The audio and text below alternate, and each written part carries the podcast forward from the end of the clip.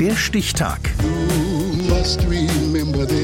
Die Chronik der ARD.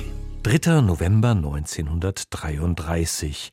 Heute vor 90 Jahren wurde in York der britische Filmkomponist John Barry geboren. Kerstin Burlage. Eines ist sicher, James Bond hätte nur halb so cool gewirkt ohne die swingende Musik von John Barry.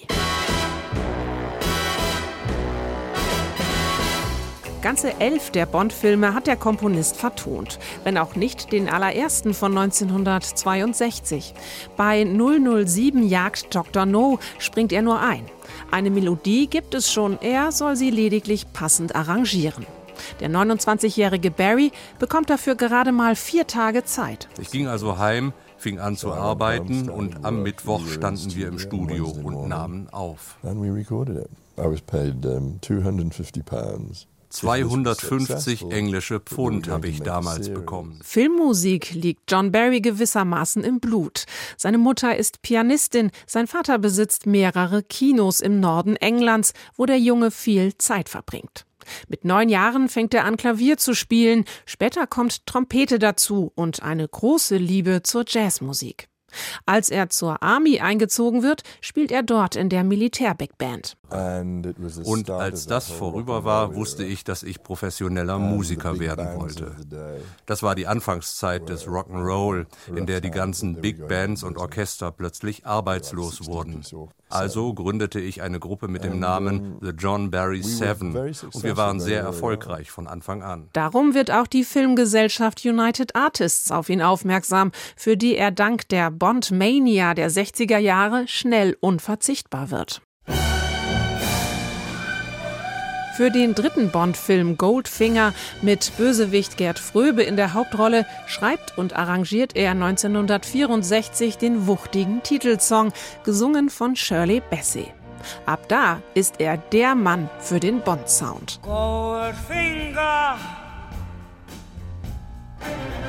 he's the man, man with the Midas touch, a spider's im Laufe seiner Karriere bedient er aber auch ganz andere Filmgenres. Egal ob fantastisch, gesellschaftskritisch, dramatisch oder lasziv, John Barry versteht es wie kaum ein anderer, die Stimmungen von Bildern in Musik zu übersetzen. So schreibt er neben einigen Musicals vor allem unzählige Melodien für Film und Fernsehen. Sein Rezept dafür? Als erstes muss die dramatische Intention der Musik genau stimmen. Das ist das Wichtigste, dass sie der Dramatik dient. Und außerdem muss sie unterhaltsam sein. Insgesamt fünf Oscars bekommt John Barry für seine Filmmusik, einen davon 1985 für die Vertonung des Films Jenseits von Afrika.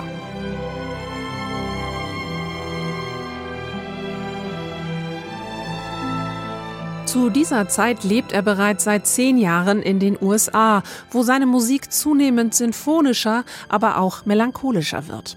Was vielleicht auch sein nicht immer leichtes Privatleben spiegelt. Der Musiker ist viermal verheiratet und bekommt im Alter schwere gesundheitliche Probleme.